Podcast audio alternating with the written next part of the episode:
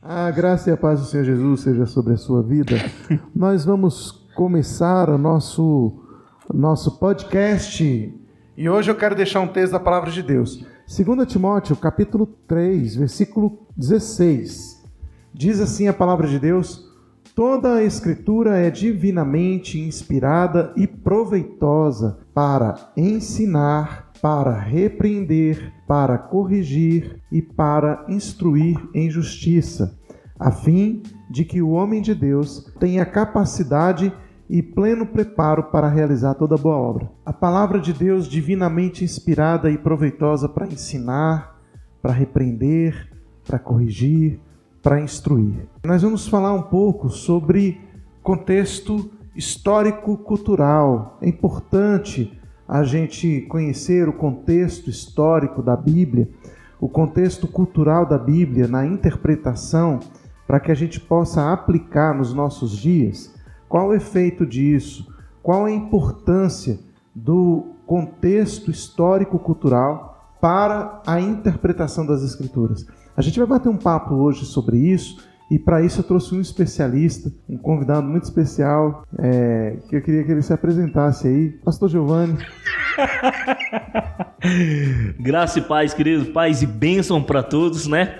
Mais um podcast, estamos aí juntos. Né? Muito obrigado pelo convite. convite especial. Mais uma vez estamos juntos. E muito importante esse tema, hein? Escolhido a dedo, muito bom mesmo. É, gente, eu pensei em trazer uma pessoa especialista na área, porque como você ah, tem, sou eu? É, você ah. tem bastante tempo de vida, né? Então você muito. já tem um contexto histórico. Verdade. E aí, quando você lê a Bíblia, você já vê a Bíblia ali no seu contexto. É. Da, da, sua juventude, então. Verdade. Vale a pena. Eu conheço bastante esse, esse, esse, esse tempo histórico aí. Mas assim, mais tempo do que eu, só você, né? Que tem mais velho que eu. Eu te falar, tem que aguentar cada coisa que vocês não sabem, viu? Que eu passo. Mas, queridos, ó, muito bom, excelente tema, excelente texto. Porque, assim, eu acho interessante, assim, eu acho bem legal, sabe o que é? É que geralmente a gente faz as leituras bíblicas e as pessoas fazem isso. Ó. As pessoas querem pegar o contexto de hoje e lançar dentro da leitura bíblica. Uhum. Mas elas não querem pegar o contexto da época, do acontecido, e trazer para a compreensão dos dias de hoje. Uhum. Querem é, fazer o contrário. Eu não entendo. entendo. Que, assim, você lê as escrituras hoje de uma forma simples, às vezes uma pessoa leiga, um novo convertido, tudo ele bem. vai pegar a Bíblia ali, ele vai ler com, com essa, com essa visão que você está apresentando, né? Tudo bem, até aí a gente entende, né? É, aí ele está ali, você tem uma revelação? Tem. A palavra de Deus, ela, ela nos dá a revelação de forma mais simples, até da forma mais profunda. Você sempre vai extrair verdades e princípios espirituais para sua vida da leitura que for que você fizer das Escrituras Sagradas. Então, uma leitura simples uma leitura de forma é, é, superficial, sem pensar em contexto histórico e cultural, você vai ser edificado? Vai. Agora, se você quer aprofundar nas escrituras, se você quer ser instruído, é necessário que você conheça o contexto. Muita gente entra em contradição ou lê a Bíblia e ela e diz que ela se contradiz por não conhecer o contexto histórico, não conhecer o contexto cultural. Então, quando você não conhece o contexto cultural, a primeira desculpa que você vai dar é a seguinte: não, isso aqui era para aquela época, isso não tem nada a ver com a gente. Se você começar a ler a Bíblia com essa visão, você vai ter que começar a cortar as escrituras, a, a selecionar o que vai ser palavra de Deus para você hoje e o que não vai ser, porque, na verdade, toda a Bíblia, até Apocalipse, foi escrita naquela época. Né? Então, dentro do contexto daquela época, dentro da cultura daquela época, então não serviria muito a Bíblia para os nossos dias. Não, hoje ela, nada. Para nada, porque ela está cheia de contexto daquela época. Então foi escrito, ah, não foi escrito para aquela época.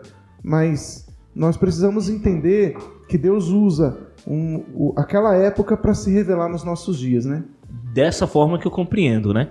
É, porque se a gente fosse, assim, ó, ah não, este, isto aqui era para aquele tempo, então é o seguinte, o último livro aí, os mais recentes, o que foram escritos, que hoje está, é, está na Bíblia, tem no mínimo dois mil anos, né? Mais, na verdade, até, né? Mas então não serviria para hoje. Então só serviria para aquele tempo de 2000 e vamos botar 2020, 20 anos atrás. Então não não não confere isso, né? E aí nós temos que entender também que o texto, um texto, todo texto, sempre, qualquer texto que você lê, mesmo fora das escrituras sagradas, seja um livro comum histórico, seja um livro de, de poesias, seja um livro de romance, seja um livro, qualquer tipo de livro que você lê, você sempre tem que ler levando em conta o seu escritor, o seu tempo, a sua visão, o seu conhecimento da sua época, as palavras, o significado das palavras naquele tempo. E isso é comum na, na literatura. Esta é, deve ser uma leitura coerente, né? Levando-se em conta sempre o período da escrita. E isso é de extrema importância para que você possa entender ou compreender o que, que o autor está querendo te dizer através daquelas palavras, né? E se nós levarmos para o lado histórico, a gente não está falando aqui do lado, é, vamos colocar assim, do lado espiritual, lado, porque senão a gente ia ter que falar que a palavra é eterna e ela sendo atemporal, sendo eterna, ela vai ter efeito e pode ser compreendida a qualquer tempo, certo? Mas levando e considerando aqui o contexto, o lado histórico, a escrita, ela quer dizer alguma coisa sobre naquele tempo, a linguagem que estava usando naquele tempo, qual língua estava foi usada e por que que foi dito naquele tempo, por quem foi dito e o que que aquelas palavras significavam naquela época. Tendo essa compreensão do texto, aí sim vem a aplicabilidade para os dias de hoje nas nossas vidas. Não é mais ou menos por aí, pastor Valdemir? É isso mesmo. Você tem aqui, por exemplo, é, nas escrituras a revelação do caráter de Deus. É importante a gente entender que a cultura, o que você vai perceber é o seguinte: Deus vai se revelando é, na história e ele vai usar cultura. Então a cultura ela vai passando, algumas coisas que não eram depois voltam a ser, outras desaparecem por completo, mas enfim, o que nós precisamos entender é, e o que a gente vai percebendo não só na história, mas também no contexto na história bíblica, é que a humanidade ela se repete nos seus problemas, problemas familiares, problemas de depressão, de ansiedade, não é, o pessoal fala, ah, é o mal do século.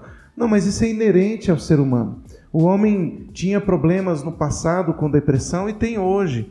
Então você vai ver, por exemplo, Jonas entra numa depressão, você vai ver Elias entrando em depressão, você vai ver homens de Deus no passado entrando em depressão. Davi. Davi. Então, esse é, é, é, é algo inerente do ser humano.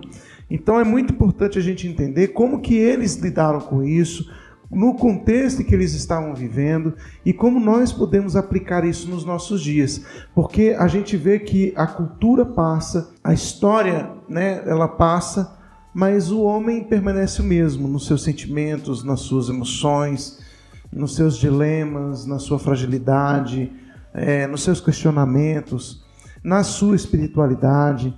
Então é muito interessante a gente observar o contexto histórico-cultural por causa disso né? Porque nos faz entender melhor quem nós somos e que nós não estamos aqui de paraquedas. Né? Tem tudo, tudo tem um link. Aliás, o Evangelho ele não nasceu do nada, não apareceu hoje. Você vai ver que tem um contexto nesse negócio e que tem muita lógica e você começa a perceber a ação de Deus desde lá atrás, como que a coisa vai sendo formada. Agora, a gente, se a gente se propõe a um estudo sério das escrituras, não podemos prescindir do caráter científico da sua linguagem. A gente não pode abrir mão daquilo que a ciência se propõe a nos oferecer.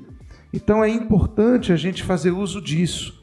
Não apenas o contexto histórico-cultural é importante, mas também o contexto teológico literário. Quando você começa a ler a Bíblia dentro de uma visão teológico-literária, você começa também a complementar o contexto histórico-cultural. Então, a leitura das Escrituras, ela tem essas duas vertentes que são importantes na interpretação do texto. Uma sem a outra deixa a, o conhecimento incompleto, não, não é total. Então, por isso que estudar as escrituras tem que ser algo com, com uma certa ciência, com uma certa dedicação, né, para que as coisas possam acontecer.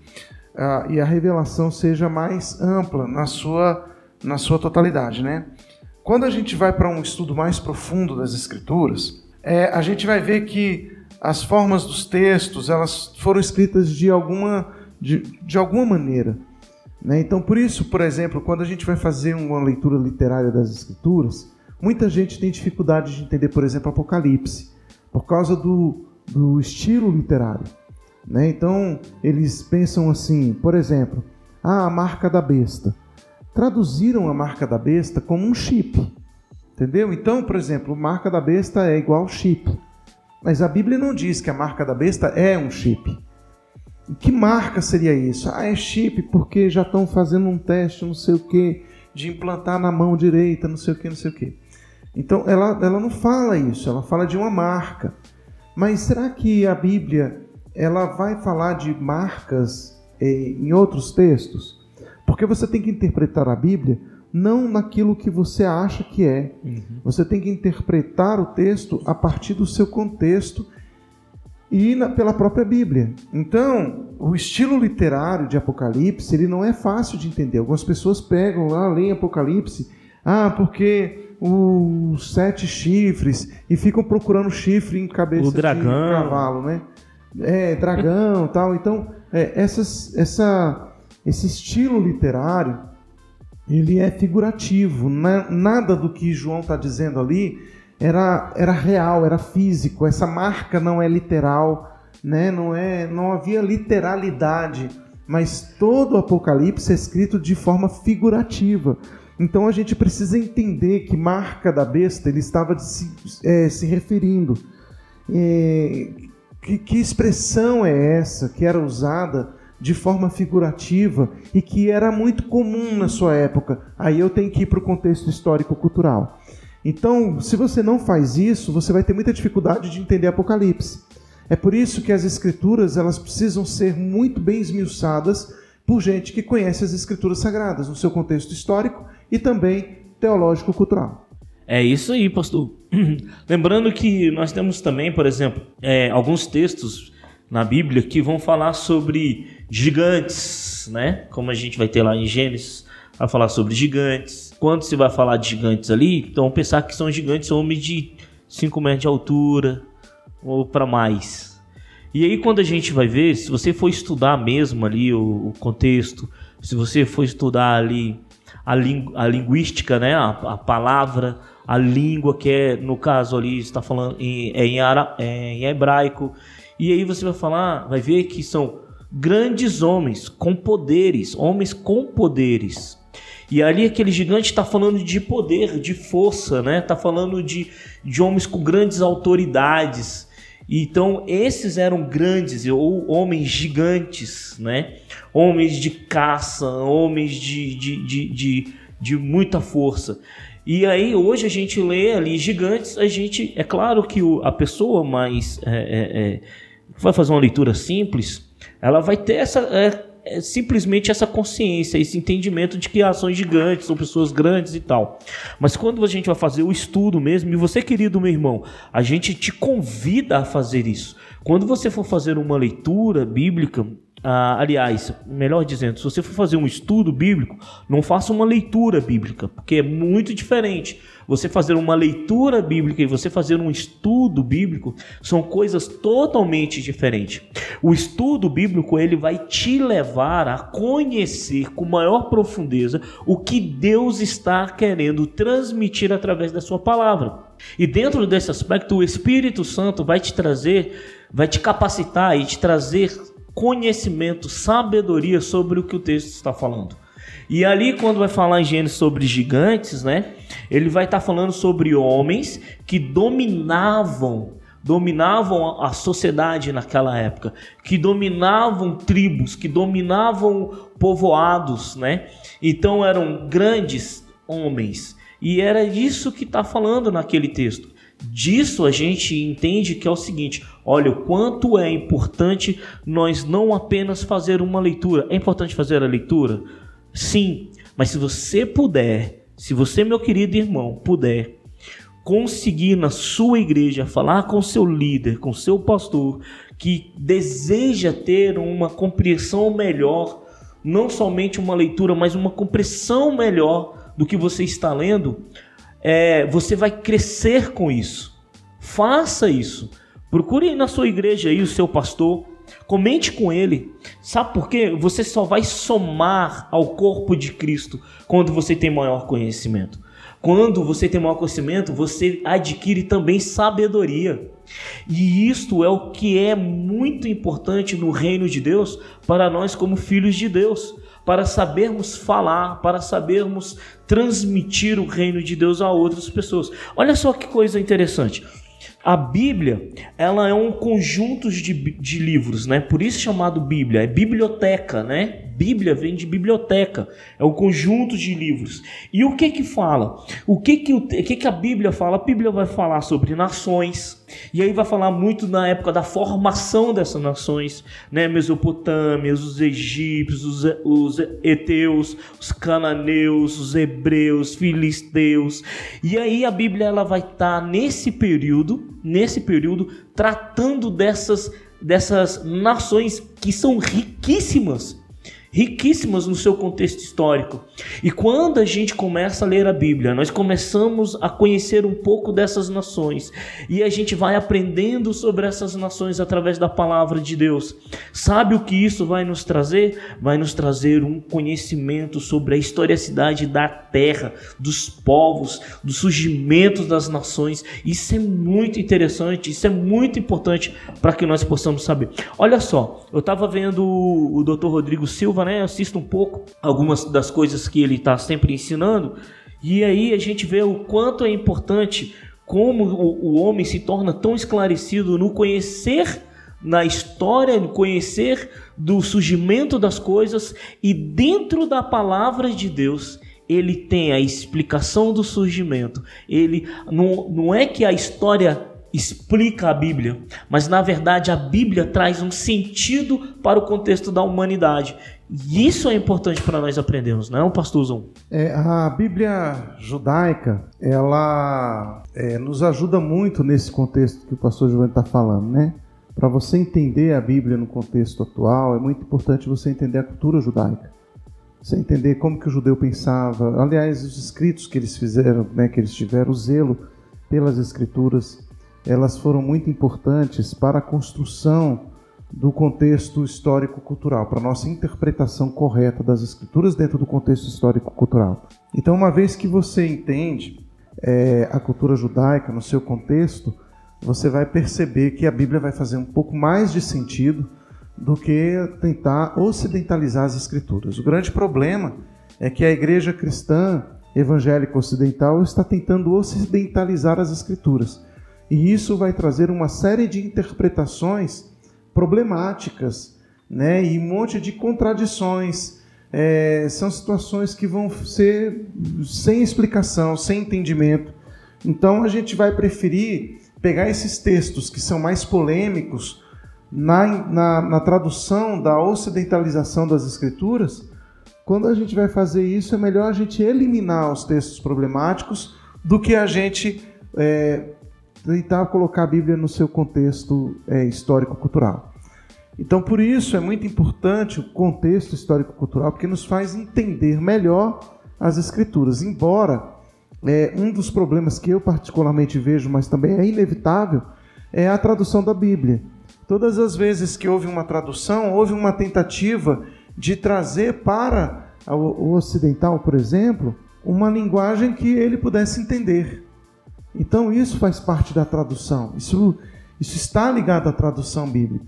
Então quando você participa de uma situação dessa, você vai ler as escrituras dentro desse contexto, você se confunde, você fica é, viajando, né? E aí dá asas à imaginação. Por isso você tem tanta gente criando tanta coisa nas escrituras sagradas. Mas, falando de contexto judaico, por exemplo, é, os judeus até na, no ano 90 depois de Cristo eles tiveram muito cuidado com as escrituras, com aquilo que eles tinham como sagrado, como escrituras sagradas, principalmente os fariseus. Né? Tanto é que no ano 90 depois de Cristo, em Jamna, os judeus é, procuraram manter as escrituras como elas são ali. Né? Então, o Antigo Testamento ele foi muito bem preservado pelos judeus, né? para um grupo de judeus, eles estavam guardando o cânon ali é, dos fariseus, e a ideia depois é que a Bíblia as, é, fosse traduzida por esses judeus. 70 judeus traduziram a Bíblia para o grego, e essa tradução do grego ela acabou sendo a Bíblia que nós usamos aqui hoje. A Igreja Católica ela adotou mais sete livros considerados como canônicos, né? Como deuterocanônicos e depois apócrifos. O nome apócrifos, né? Esses sete livros a mais foram considerados como apócrifos. A Igreja é, protestante preferiu manter a tradição judaica do, do Antigo Testamento. Portanto, esses nove livros não faziam parte do contexto da Tanar, do Antigo Testamento judaico. Então a nossa Bíblia está mais ligada no Antigo Testamento, né? eu estou falando isso dos protestantes, ela está mais associada aos escritos, é, ao texto sagrado da Tanar, do que é, o, o, a Igreja Católica com o Antigo Testamento, né? porque ele tem seis livros a mais lá, é, e essa foi uma discussão ao longo dos séculos aí, lá lá de, desde o século é, I, né, desde dos judeus no, no, ano 90 depois de Cristo, guardando ali as escrituras e tendo aí a, ao longo dos anos a sua influência é, e uma série de, de, de comprometimentos, de dificuldades, de objeções, de inserções e tentativas de acrescentar mais textos bíblicos é, e interpretação de que certos textos que estavam na igreja deveriam ser colocados houve uma série de discussões, quais seriam os livros sagrados, quais não seriam, principalmente o Novo Testamento. Mas o Novo Testamento, nós temos uma concordância com a Igreja Católica, pois nós temos os livros do Novo Testamento em comum, né? Agora o Antigo Testamento a gente tem essa influência e claro, a nossa Bíblia também tem essa diferença pela defesa que Lutero vai fazer pela preservação da tradição da lei, dos escritos e dos profetas, ou seja, manter a, a linha é, da Tanar, né, do Antigo Testamento judaico. Então a Bíblia protestante ela tem 39 livros que diz respeito a, a, a Tanar do, do, dos judeus, tá bom? Mas não apenas isso. As traduções elas precisam que a Bíblia que você tem à sua mão, português, como eu disse a você, ela tem a influência ocidental ela foi traduzida por pessoas que queriam que ela fosse compreendida pelo brasileiro. Isso ou pelo português. Isso de uma certa forma é bom. E a gente faz isso até hoje. Quando a gente quer entrar em povos não alcançados, nós procuramos escrever a Bíblia dentro do contexto daquelas pessoas, dentro do contexto da nação, dentro do contexto daquela cultura, para que ele, ao ler as Escrituras, ele possa entender. Só que quando a gente faz isso, a gente tem perda da culturalidade da Bíblia. Porque, na verdade, a Bíblia não foi escrita para a cultura das nações, mas a cultura das nações que deveriam entender a cultura bíblica. Por isso, Deus levanta um povo, o povo de Israel, e Deus estabelece como deve ser essa cultura judaica, a fim de que eles pudessem ser uma referência para as nações. Isso faz toda a diferença na interpretação de um texto bíblico. Quando eu leio a Bíblia, eu tenho, que, eu tenho que entender que ela foi escrita dentro de um contexto, em Jerusalém, como que aqueles judeus viviam, o que eles faziam, o que, que eles comiam, o que, que eles praticavam, como que eles se relacionavam, como eles enxergavam a mulher, como eles enxergavam o trabalho, como eles enxergavam a família, como eles enxergavam Deus, o que que fazia eles terem problemas com Deus. Então, tudo isso eu preciso observar nas escrituras dentro do contexto judaico. Isso faz eu entender a Bíblia, mas não apenas dentro do contexto judaico no sentido histórico, né? Observar como era naquela época, a arqueologia ajuda muito nisso, né? Mas também cultural. Eu preciso saber o que, que é cultural, o que que ah, mas isso aí é cultura da época, sim, mas essa cultura veio, ela, ela existiu e ela precisa ser estudada quando eu vou ler a palavra de Deus. Porque eu preciso entender que essa Bíblia foi escrita no contexto cultural daquela época. Mas também nós precisamos interpretar a Bíblia teologicamente. Como que se interpreta uma Bíblia teologicamente? Ora, a gente precisa interpretar a Bíblia pela própria Bíblia. Você não pode pegar as escrituras e achar, por exemplo, vou usar o exemplo de novo da marca da besta, e achar que aquele texto que fala da marca da besta é um chip, sem um contexto cultural, sem um contexto teológico, sem saber o que é marca, se a Bíblia já falou de marca em algumas vezes, e em que lugar ele falou de marca, em que contexto foi dito e se essa marca tem a ver com as marcas que foram escritas nas escrituras sagradas. Então, quando você começa a perceber que existem outras marcas no Antigo Testamento, no Novo Testamento, e que foram colocadas ali, e que o Senhor estabelece, você vai falar: peraí, olha que associação marca na mão direita. Ora, ora, Deus já tinha falado de marca na mão direita em algum tempo passado. E que contexto isso foi dito? E, é, e outra coisa, quando a gente fala de Apocalipse, houve só um Apocalipse, aliás, vai haver só um Apocalipse? Será que não houve outros Apocalipses na história? Será que não, outro, não houve outras promessas da vinda do Messias? Outra, outras vezes que nós esperamos o Messias na história? Quantas vezes isso aconteceu? Em que contexto aconteceu?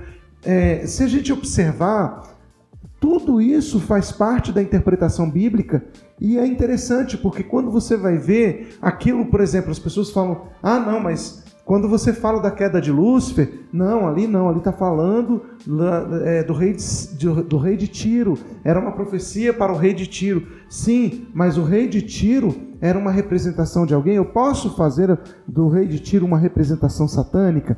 Eu posso usar aquele texto para trazer uma, fazer um link com o Apocalipse do futuro? Eu posso, por exemplo, fazer um link com Faraó e Satanás? O que, que me permite fazer essa interpretação, fazer esse link, ter esse entendimento? Então, eu preciso de contextos teológicos para poder validar aquilo que eu estou imaginando, que eu estou entendendo do texto. Caso contrário, eu posso, por exemplo, é, falar que, sei lá, a túnica de José era um símbolo de maldição, que a túnica de José era, ou que a espada de Davi era o, o, sinal da glória de Deus por causa do Espírito, a espada do Espírito. Então eu posso fazer o que eu quiser do texto, inventar qualquer coisa, porque eu estou desassociando. O grande problema que as pessoas fazem é isso: elas pegam o texto bíblico e falam assim, o texto está falando lá, foi lá Jesus e cuspiu no chão e passou nos olhos dos cegos. Pronto, agora a gente vai também cuspir nos olhos dos cegos e vamos fazer o lodo e vamos passar nos olhos dos cegos com o nosso cuspe para que eles sejam curados. Ora, eu tenho respaldo para isso, eu tenho é, uma, uma, um embasamento bíblico para cuspir no chão, fazer lodo e passar nos olhos. Os cegos vão enxergar se eu fizer isso, mas onde é que eu tenho isso nas Escrituras? É, eu tenho isso como um fato isolado, eu tenho isso como um sinal, eu tenho isso como uma revelação de Deus, ou eu tenho isso como uma doutrina? Então, se eu não soubesse ler as escrituras, eu vou querer sair por aí cuspindo no chão e passar no olho tudo quanto é cego, porque está na Bíblia. Mas isso é uma falta de interpretação do contexto histórico-cultural e do contexto teológico-literário. Então, é muito importante eu saber isso. Eu saber que a Bíblia está tratando de assuntos que são poéticos, por exemplo. Então, você tem, por exemplo, lá em Gênesis, quando Deus vai falar sobre o homem e a mulher, é, deixará o homem pai e mãe e se unirá à sua mulher e serão ambos uma só carne. Como, é, como que a carne pode se juntar? Porque por mais que você tente colar uma carne na outra, você não consegue fazer ela uma. Né? A carne cortou já era, tá ali, não, não cola. A não ser que você cozinhe ela ali e, e aí ela vai juntar. Mas é, como assim ser uma só carne? Ora, a Bíblia está falando no sentido poético. Não era um sentido literal. Então a gente tem que ver que a Bíblia trabalha ora com literalidade, há livros que falam de literalidade, coisas que realmente aconteceu e o que é é. Tem coisas que a Bíblia vai falar de forma poética e tem coisas que a Bíblia vai falar figurativamente.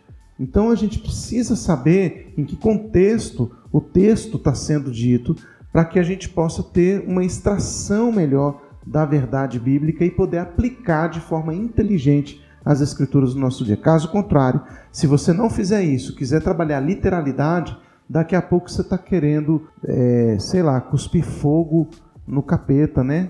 É, com a sua própria boca. E aí você vai ter que botar álcool, gasolina na boca e sair cuspindo por aí. e achando que todo mundo é capeta, então você tem que tomar muito cuidado. Quando você trabalha com literalidade, você corre um risco de enlouquecer. Então tem que saber o que, que a Bíblia está dizendo sobre cada assunto e como o que, que cada autor estava querendo apresentar. É muito difícil a gente entrar na cabeça de um autor das escrituras, né? Você não vai conseguir, por exemplo, saber o que, que Moisés estava pensando quando escreveu Gênesis, porque você não tem mais Moisés aqui para falar, olha, eu estava pensando isso, isso e aquilo.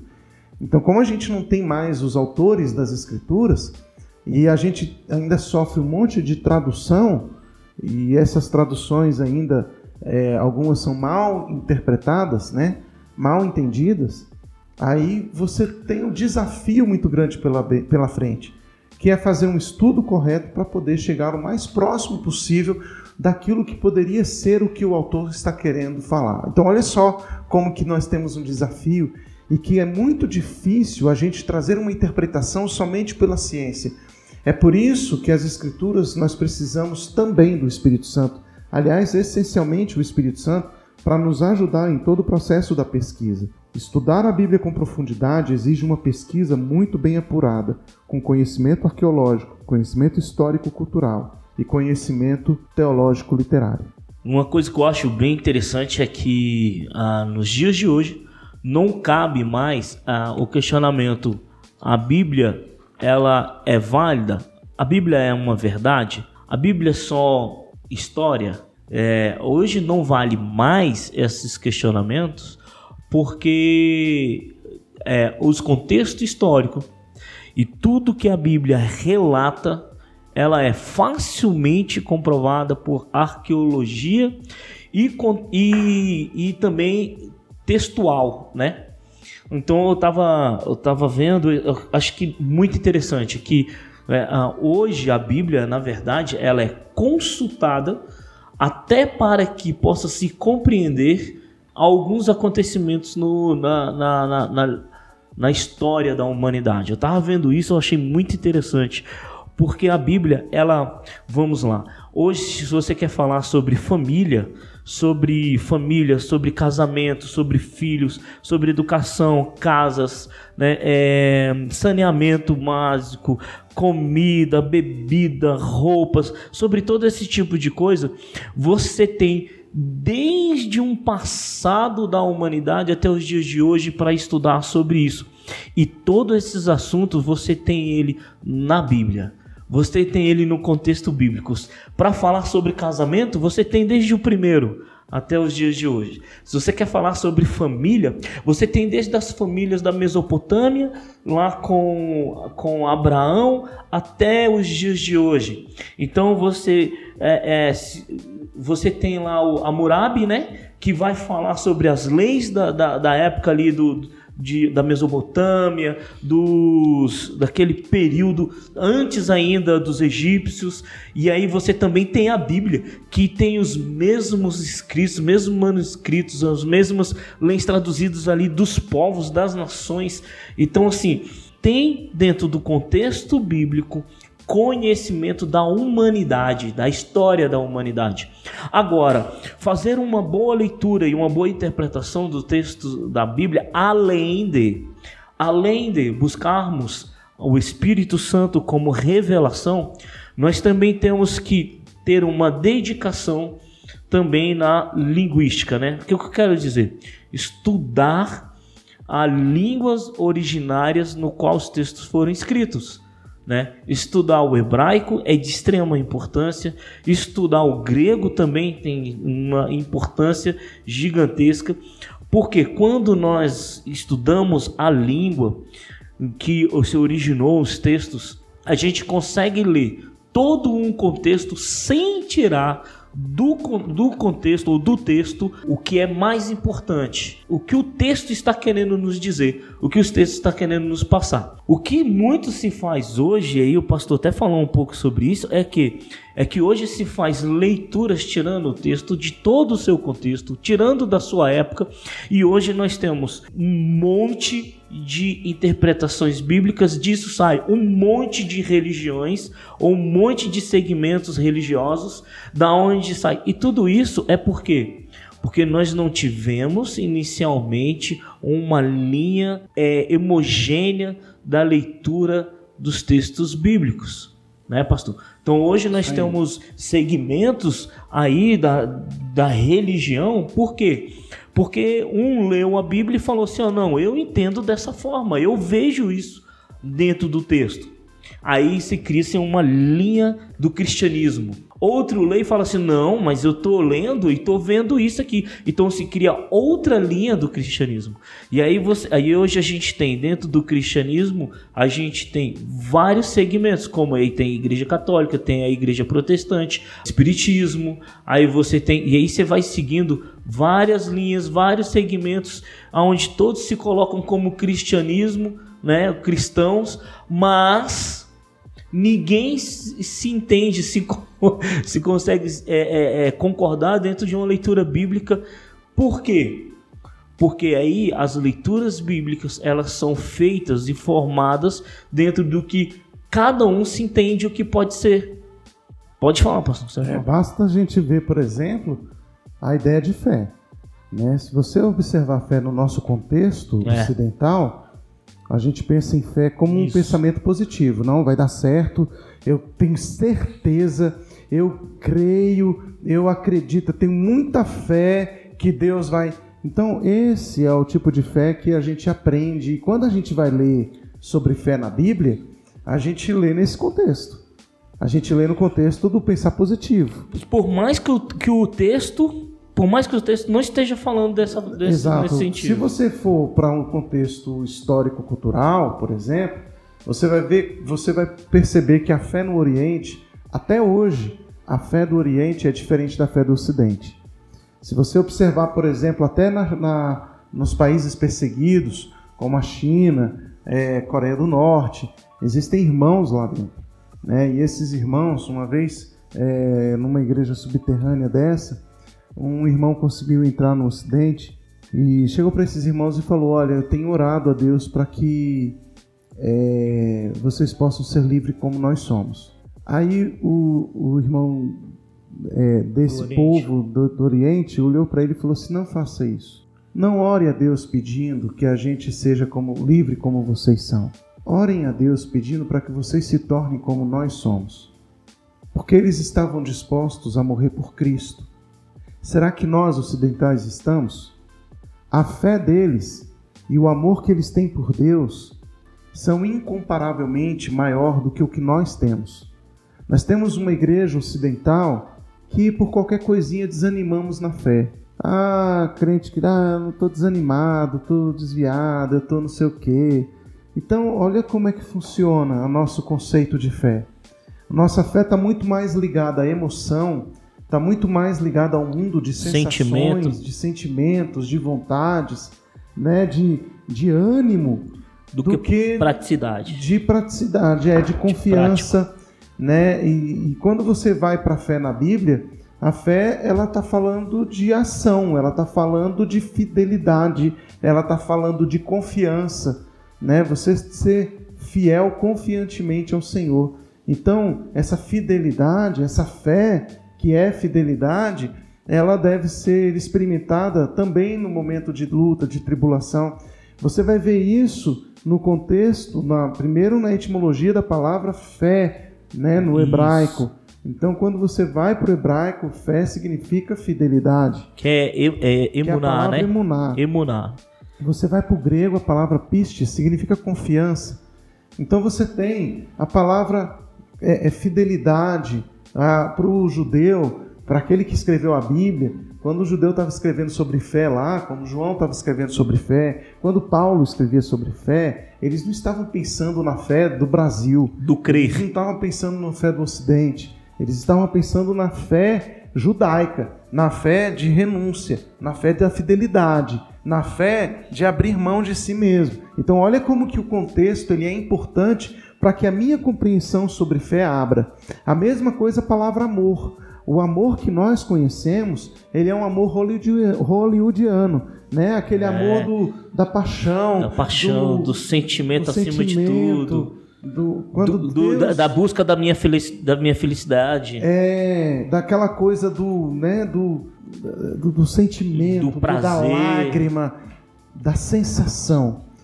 Quando a Bíblia diz que Deus amou o mundo de tal maneira que deu seu filho, Deus não estava olhando para o mundo e falando, ah, que mundo bonitinho, guti-guti, vou dar meu filho por ele. Não, porque amor na Bíblia, ela não está associada a uma sensação, ela está associada a uma praticidade. A uma escolha. Porque no judaísmo, as coisas não funcionam com palavrinhas, mas com atitudes.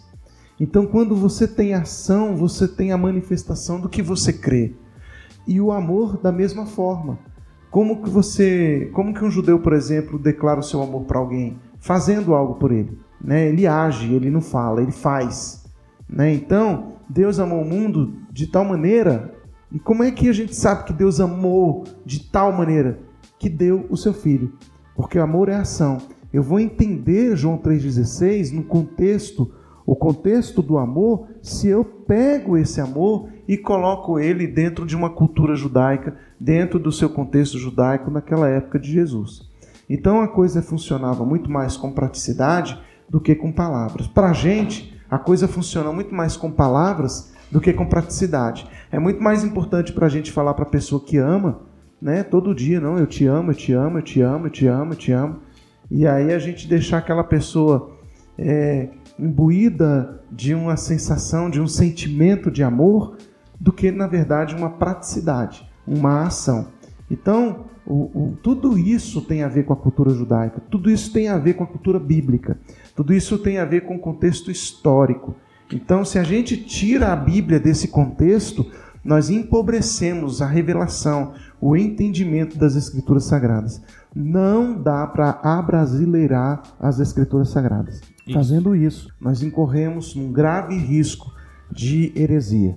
É, só, dentro, disso, dentro desse texto, eu quero ler aqui o texto aqui de Tiago, capítulo 2, né, a partir do versículo 14, que ele vai falar sobre fé e sobre obras, que é, é, transmite bem essa questão né, do, que, do que significa a fé, o que, o que é essa palavra fé, né? O significado real, o sentido verdadeiro dessa palavra. E só falando disso aqui, o pastor falou, o pastor Vladimir falou dentro do explicando sobre fé, ele falou sobre, ele falou da escrita, da letra, né? Que aí a gente tem que ir para a origem, para original lá, o que, que quer dizer pistes no grego ou quer dizer emunar no hebraico que é o que fidelidade, né? Então, quando fala fé lá no seu texto bíblico lá, leia fidelidade. Entenda-se que é entregar-se, é fazer ser, né?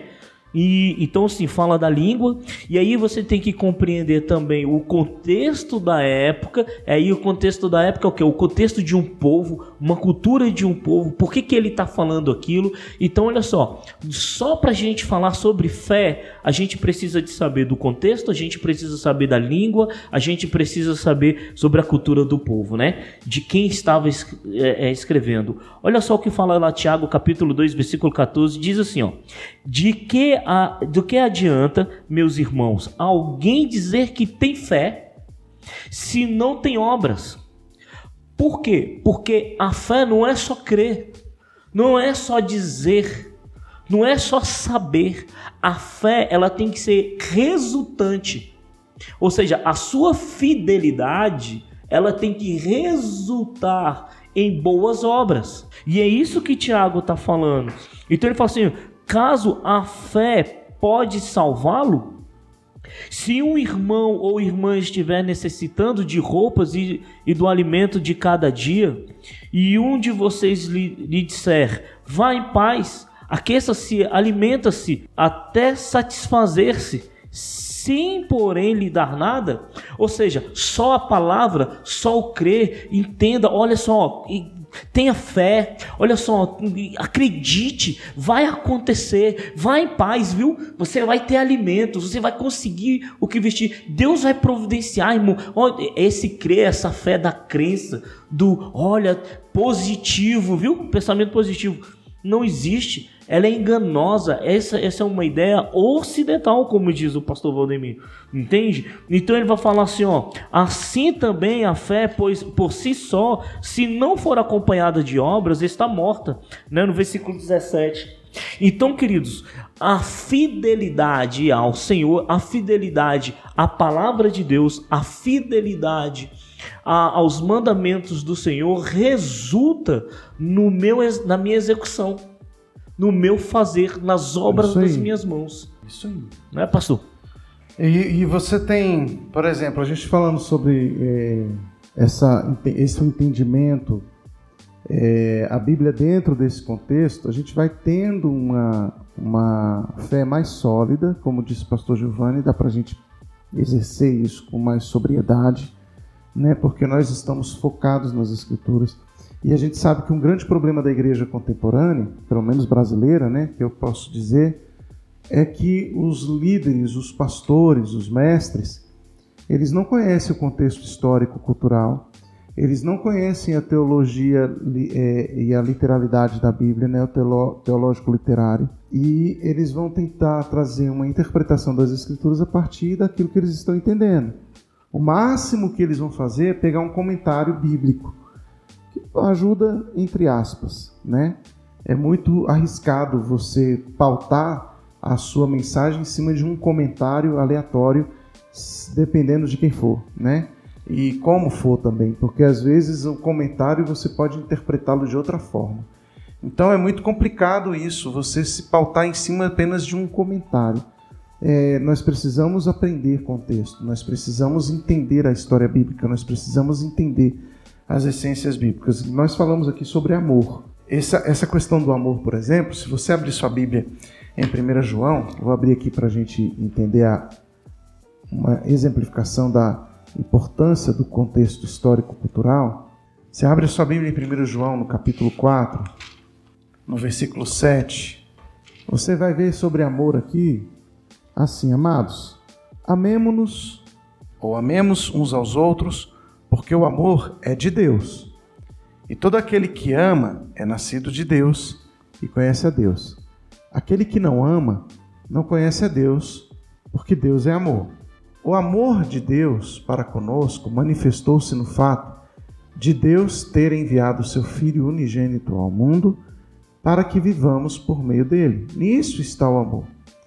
Não somos nós que amamos a Deus, mas foi Ele quem nos amou e enviou o seu Filho como propiciação pelos nossos pecados. Amados, se Deus nos amou assim, nós também devemos amar uns aos outros. Ninguém jamais viu a Deus, e se amamos uns aos outros, Deus permanece em nós e o seu amor é em nós aperfeiçoado. Assim sabemos que permanecemos nele e ele em nós, porque ele nos, por ele nos haver dado o seu, do seu Espírito. E nós temos visto e testemunhado que o Pai enviou o seu Filho como Salvador do mundo.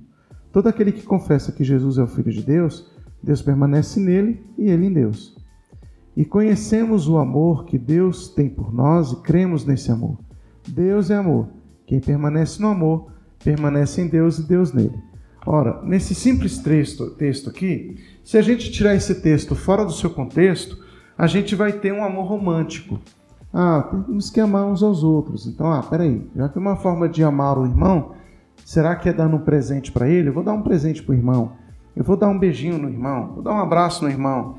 Mas se a gente for trabalhar dentro do contexto literal e gramatical, a gente vai perceber, por exemplo, que o amor que Deus está falando aqui não é um amor romântico de dar o tapinha nas costas, de fazer o carinho na cabeça, o cafuné, de dar um abraço, de mandar um beijinho, de mandar uma cartinha, de comprar um presentinho. Não. O que Deus está fazendo aqui é falar de um amor bíblico. O amor bíblico funciona como? Amor sacrificial. Porque não há amor sem sacrifício. Não há amor sem doação. Não há amor sem entrega. Deus amor, deu. Amor é entrega, é sacrifício, é renúncia. Então é por isso que nós não podemos dizer que amamos a Deus se nós não renunciamos a nós mesmos. Porque o amor, ele está relacionado com a renúncia, com o sacrifício. Deus se sacrificou primeiro. Se nós o amamos, é porque ele nos amou primeiro. Ou seja, Ele se sacrificou em primeiro lugar para que nós pudéssemos nos sacrificar por ele. A questão do amor aqui não é romântico, não é o amor ocidental. A gente tem que tirar isso da nossa cabeça. É o amor sacrificial. Esse amor sacrificial, ele nasce no Antigo Testamento e ele mantém. O grande problema também é que eu percebo é que de alguma forma a gente procura quebrar a cultura e o entendimento bíblico do Antigo e Novo Testamento sendo que a Bíblia está o tempo inteiro enriquecendo, enriquecendo-se pela junção dos dois. Então, se eu começo a entender que o amor é sacrificial e que ele não é um sacrifício apenas no Novo Testamento por causa da morte de Jesus na cruz, mas eu vou perceber que o sacrifício não nasce em Jesus, mas nasce no Cordeiro, nasce no Éden, nasce após o pecado, porque sacrifício e amor, eles são resultados da graça de Deus. A graça de Deus se revela com amor e justiça, com amor e fé. Então, uma vez que a gente tem isso, a gente muda, a gente tem essa informação, a gente muda a nossa percepção de amor nas Escrituras Sagradas, tira ela do conceito brasileiro, né, da brasileiralidade do, do Novo Testamento aqui, e a gente coloca ela no seu devido lugar. Pode falar, pastor. Levantei o dedinho aqui porque me, você, me, você falando aí sobre o amor e a contextualização do amor nos textos bíblicos, me veio aqui agora aqui uma, é, uma compreensão. Sabe qual é o grande problema de nós tirarmos essa contextualização do amor bíblico? O problema é que hoje nós estamos sendo obrigados, obrigados a aceitar tudo e qualquer coisa em nome do amor. Porque esse amor que nos vendem, esse amor que nos ensinam, é um amor que permite tudo, permite qualquer coisa, permite até aquilo que não está na Bíblia, que Deus é contra. É, Deus... E até o conceito que a pessoa tem, por exemplo, não, não me sinto amada por Deus, é porque né? ela não está vendo, ela não olha para Deus com o amor do sacrifício. Sim. Porque se a gente olhar que Deus entregou seu filho por nós, como é que eu não sinto que Deus me ama? Mas a gente quer o amor ocidental. Sim. E aí, mas aí eu, eu, tô, eu tô querendo trazer assim, aqui, é, o que que acontece? Por que que é importante, tendo uma visão aqui mundana agora, né, mundana, uma visão do pecado, por que que para o pecado é importante tirar essa visão do amor sacrificial? Ou desse amor de entrega, da, que é a visão bíblica, que tipo assim, eu escolho amar a Deus e por isso eu sacrifico-me por amor a Deus. Porque o amor que o mundo vende e que o mundo está é, seduzindo hoje, a sociedade, é um amor permissível com o pecado. E aí eu não posso excluir ninguém de uma vida de santidade ou do, do convívio da igreja, porque como é que você não aceita tal pessoa que tem uma vida diferente da uhum. sua? É, você e, não é cristão? Você não ama? Esse é um, essa é uma percepção do Novo Testamento, né, do texto sobre amor, numa visão teológica, porque é Sim. é importante a gente entender, e ela é importante é, fazer essa junção, porque nós vamos perceber que o amor ele é exatamente o contrário da idolatria. Justamente. Né? Porque o amor é entrega, é renúncia, enquanto que o amor ocidental, ele, ele busca o seu próprio interesse. Ele volta-se para si. Ele está buscando um benefício. Enquanto eu não tenho esse benefício, eu não tenho por que amar. E as nossas relações de amor são construídas numa troca né? Se eu tenho, se eu recebo, se me faz bem, eu quero. E o amor de Deus por nós é exatamente o contrário. Nós não temos nada para oferecer para Deus e Ele nos ama mesmo assim porque é amor sacrificial. Então, isso, teologicamente falando, ele tem todo o fundamento. E trabalha, e a gente vai ver que a Bíblia trabalha essa questão do amor muito nas Escrituras. Ah, ontem eu estava ensinando, estava conversando no curso de, de aconselhamento, falando sobre porneia. Né? E uma das traduções da porneia, que é traduzida na nossa Bíblia como relação sexual ilícita, como imoralidade. Né? Então, esses, essas traduções, todas elas são porneia. E a palavra porneia, ela significa idolatria. Olha que coisa interessante. Tudo aquilo que eu faço para mim é pecado. Tudo aquilo que eu busco para meu prazer, para minha satisfação, é pecado. Então eu tenho que buscar o verdadeiro amor. Amor é renúncia. Então a gente tem muita dificuldade com isso. Porque a gente Demais. fala, peraí, então quer dizer que Deus não tem interesse no meu prazer? Demais. Que Deus não tem interesse. Por que, que a gente pensa assim? Porque nós estamos muito focados no nosso próprio benefício e a gente quer encontrar nas Escrituras textos que vão nos beneficiar. Dizer, não, você pode. Eu quero Mas na que é verdade meu. Deus fala, não, se você quer amar, aprenda a dar. Porque é assim que o amor é. Mas você não vai receber nada em troca? Não, é sacrifício mesmo, isso é amor. Amor é entrega e ainda que você não receba nada, você vai continuar amando. Ainda que você receba um tapa na cara, você vai oferecer o outro. Porque foi isso que Jesus estava querendo mostrar. Jesus estava dizendo que o contrário do, da porneia é o amor, né? E agora o problema é que nós entendemos que amor é porneia e achamos que quanto mais a gente se, se, se troca, a gente recebe benefício, nós estamos ou vivemos em busca dos benefícios, nós estamos sendo amados.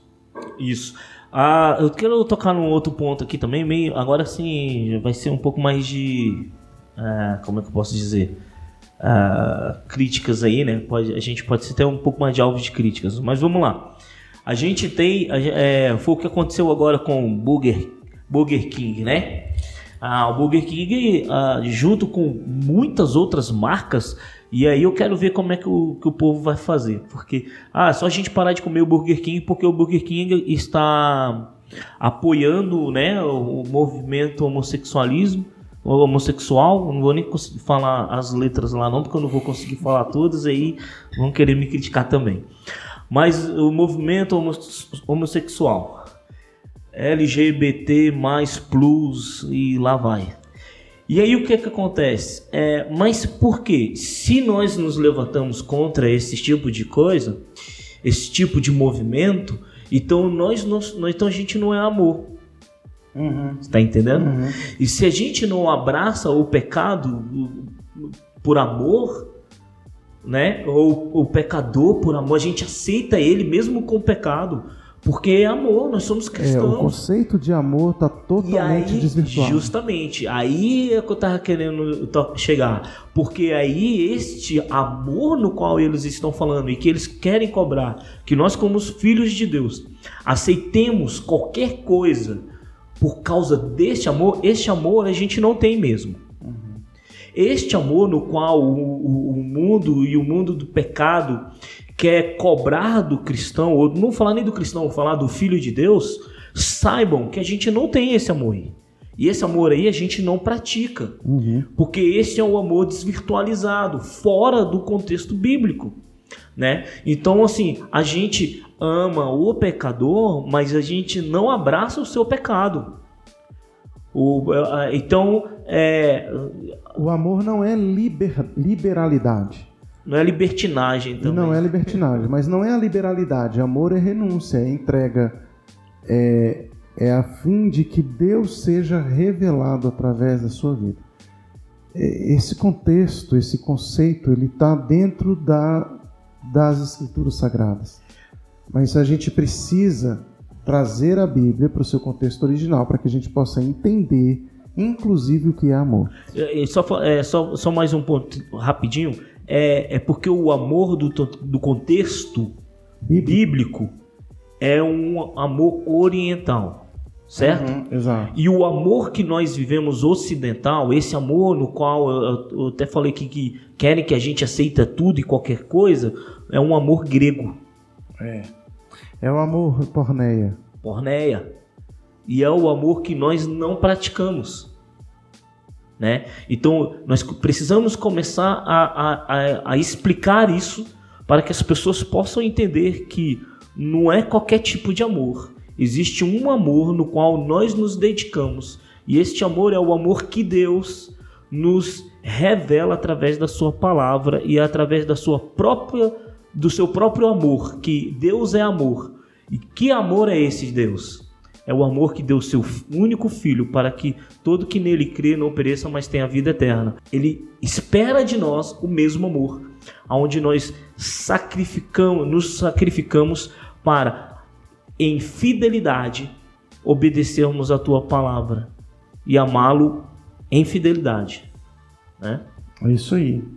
Muito bem, pessoal. A gente conversou um pouquinho sobre a Bíblia, seu contexto histórico-cultural e acabamos falando também do contexto teológico-literário. Espero que você possa reter alguma coisa boa aí, né, do que a gente falou e que alguma coisinha seja para sua edificação, para a glória de Deus, tá bom? A gente vai encerrar por aqui, quero terminar. Só lembrando da galera curtir, né? Curta, compartilhe nosso canal. Do likezinho tá bom? aí. É, é, divulgue aí. Comentários. Né? Se inscreva no canal também, é muito importante que você se inscreva. E isso vai ser uma bênção. Comentes. Faça seus comentários, tá bom? Estamos aí. Que Deus abençoe vocês. Obrigado aí por estar conosco até agora. E que Deus o abençoe. Shalom, paz e bênção para todos.